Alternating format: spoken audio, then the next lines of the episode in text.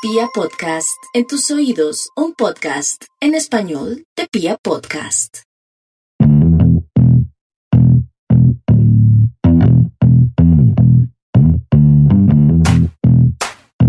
Iniciamos un nuevo capítulo de estos podcasts fuera del closet luego de una larga, larguísima pausa. Estamos aquí de nuevo gracias a la oportunidad y los micrófonos de la gente de Pia Podcast. Y bueno, la última vez que nos escuchamos no teníamos ni idea que una pandemia nos iba a cambiar tanto, tanto la vida.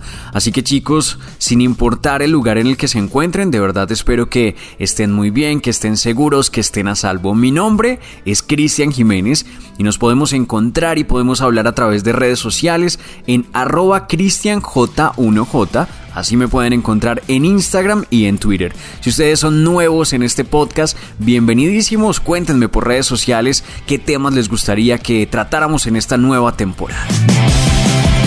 Y entramos en materia porque hace un par de días, exactamente el 31 de marzo, se conmemoró el Día Internacional de la Visibilidad Trans una fecha que desde el año 2009 busca que cada vez sean más quienes tomen conciencia sobre la existencia de las personas trans y sobre la necesidad de garantizar su seguridad, su salud, su bienestar y sus derechos, los que me atrevería a decir que son vulnerados de manera sistemática. De hecho, hay cifras que estiman que en América Latina la expectativa de vida de una persona trans no supera los 35 o 40 años.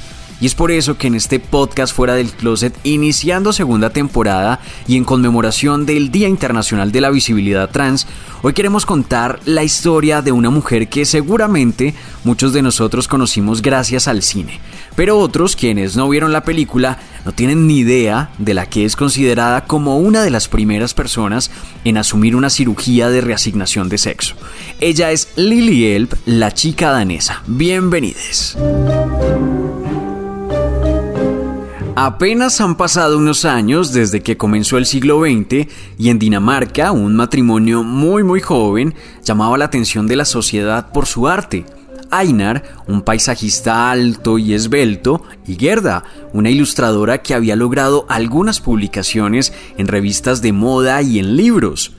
Muchas de sus obras, que aún se conservan y las pueden encontrar por internet, retratan escenas eróticas y lésbicas, por lo que muchos se han atrevido a sugerir que Gerda era una mujer bisexual. Estos dos, Einar y Gerda se conocieron en la universidad en la Escuela de Arte de Copenhague y cuando él tenía 22 y ella 19 decidieron casarse. Quienes conocen la historia cuentan que una inocente propuesta por parte de una amiga de Gerda fue el detonante para que todo entre ellos dos cambiara.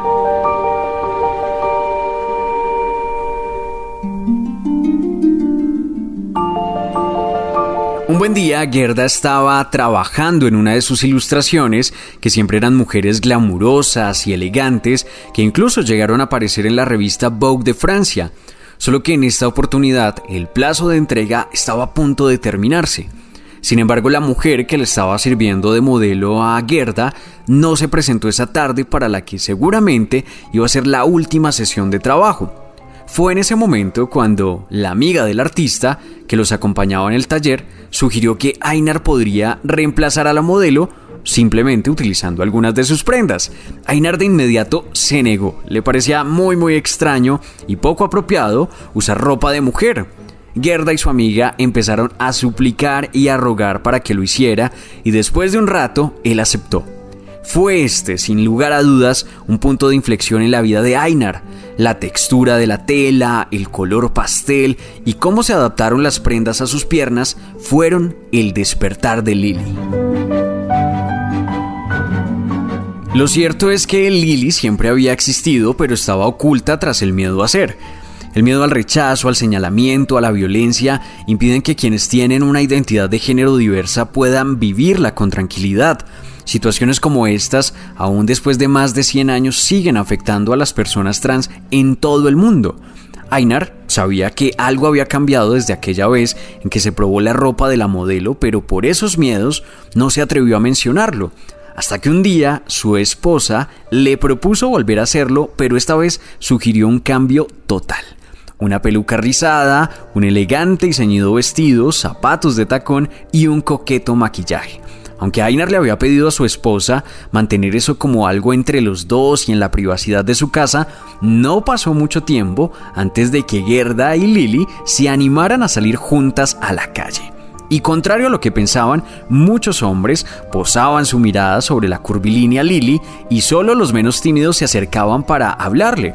De hecho, se dice que Lily logró la atención de hombres muy ricos y poderosos de la sociedad danesa, pero Gerda siempre estaba ahí para controlarlos. En ese momento, Gerda se pregunta qué pasaría si esos niveles exacerbados de atención que recibía Lily se trasladaran al arte.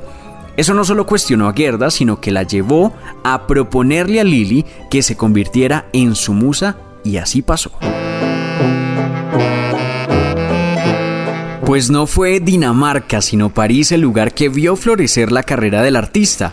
El problema fue que mientras el reconocimiento llegaba para Gerda, Einar no la pasaba muy bien.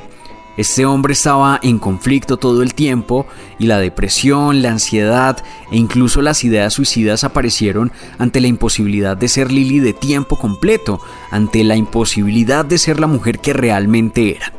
Einar ya no existía y eso era claro, así se lo manifestó a través de Lily a su esposa. Gerda se culpó y seguramente sufrió un montón ante la decisión, pero fue muy leal al amor que sentía y aceptó a Lily como su compañera. En adelante la presentaría como su hermana, a veces como la hermana o la prima de Ainar, y hay quienes dicen que este par de mujeres juntas lograron un nivel importante de posicionamiento y ofrecían fiestas denominadas como salvajes para la crema innata de la sociedad francesa, donde Gerda se dice que sostenía aventuras con otras mujeres y de ahí que se alimentara el imaginario de que Gerda era una mujer bisexual. Aunque Lily había dejado claro que Einar ya no existía, lo cierto es que lo veía todos los días cada vez que estaba desnuda. Era un cuerpo de hombre el que se reflejaba cuando no tenía ropa. Fue ahí cuando apareció el doctor Wencross, un médico progresista y el único que no había visto el caso de Lily como una enfermedad que debía tratarse con terapias de conversión. La solución estaba en Berlín, se trataba de una cirugía sin precedentes claros de reasignación de sexo. El cirujano sería Magnus Hirschfeld, un médico conocido por abogar por los derechos de las personas gay y cuyos aportes a la medicina le valieron el título contemporáneo del Einstein del sexo. Lily decidió viajar para su primer cirugía, que aunque dolorosa, salió bien y le permitió a Einar y a Gerda disolver su matrimonio y obtener un pasaporte oficial con el nombre de Lily Elb. Elb en honor al río Elba, que pasaba por Dresde, la ciudad alemana que vio, literalmente, nacer a Lily. Nuestra protagonista se sometió a cinco cirugías, siempre, siempre apoyada por su fiel compañera Gerda, que si me lo preguntan es el reflejo vivo de un amor de verdad. La más ambiciosa de las cirugías y la que le cobró la vida se trató de un trasplante de útero. Lily soñaba con ser madre y pensó que los avances de la medicina de los que estaba siendo testigo le permitirían lograrlo. Sin embargo, su cuerpo rechazó el procedimiento y dos días después, a los 50 años, falleció en Alemania Lily Elb. La historia de Gerda, de Einar, de Lily es una colcha de retazos que se han tejido gracias a los rumores, las imprecisiones y los imaginarios que se mezclaron con sus memorias que fueron publicadas en 1933 en el libro Men into Woman que inspiró de hecho la película La chica danesa. Si hay algo que debe quedar claro después de escuchar historias como esta y luego de conmemorar una fecha como el Día de la Visibilidad Trans, es que las personas trans existen, pero sus vidas siguen estando permeadas por la patologización, por la transfobia y escuchaba a propósito de esto una frase hace algunos días y es que si cambiamos la forma en que les vemos, sin lugar a dudas cambiará su realidad. Espero realmente que les gustara que estemos de vuelta, que les gustara este inicio de temporada y este capítulo en particular. Recuerden que pueden compartir este podcast en sus redes sociales y etiquetarme en arroba cristianj1j y en arroba pia podcast. Nos escuchamos en una próxima oportunidad. Chao pues.